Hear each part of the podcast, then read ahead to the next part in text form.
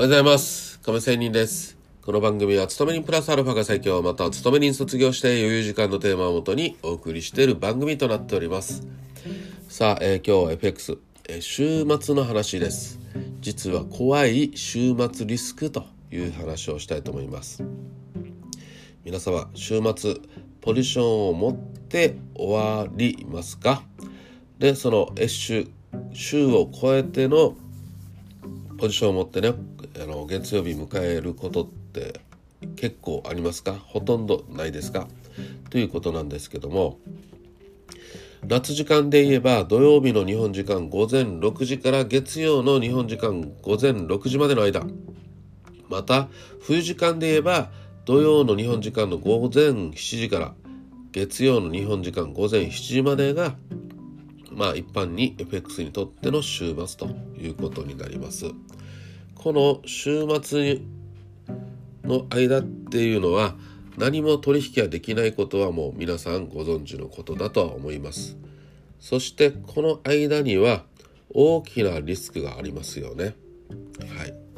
これを週末リスクと呼びますが、えっ、と、つまり日本、えー週末のね、事件とかイベントがあって金曜のニューヨークの引けあたりからははるか離れた水準で、まあ、月曜のオセアニア時間オープンすることが決して珍しいことではありませんね。まあ、要するに窓開けとかねありますよね。上昇した窓開けや上昇した下落結構私はこれでどちらかといえばまあ儲けることが多いんですけどもちろん負けることもありますよ。まあどちらかといったら多いんですけどもポジション持たなくてもこの窓をね埋めるための動きを狙って稼ぐという方法も私はまあたまにやったことがあります。またねこの先ほどの話にちょっと戻りますけど過去にこういうケースがあります。月曜のオセアニアオープンはインターバンクでは自然発生的で具体的に何時というものはありません。そのためにインターバンクはドル円が多少円高気味でオセアニアは推移してしまうことがあります。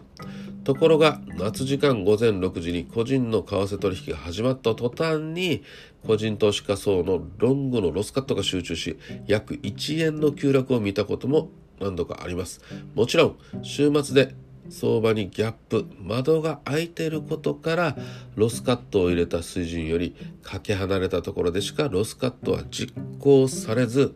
想定外の損失を被ることも難しいことではありません。従い週5へのポジションを持つというのは自己責任でありますが金曜のニューヨーククローズ前には手絞うとかリスクに見合ったポジションに絞るとか、えーこういう自己防衛に心がける必要はありますよね。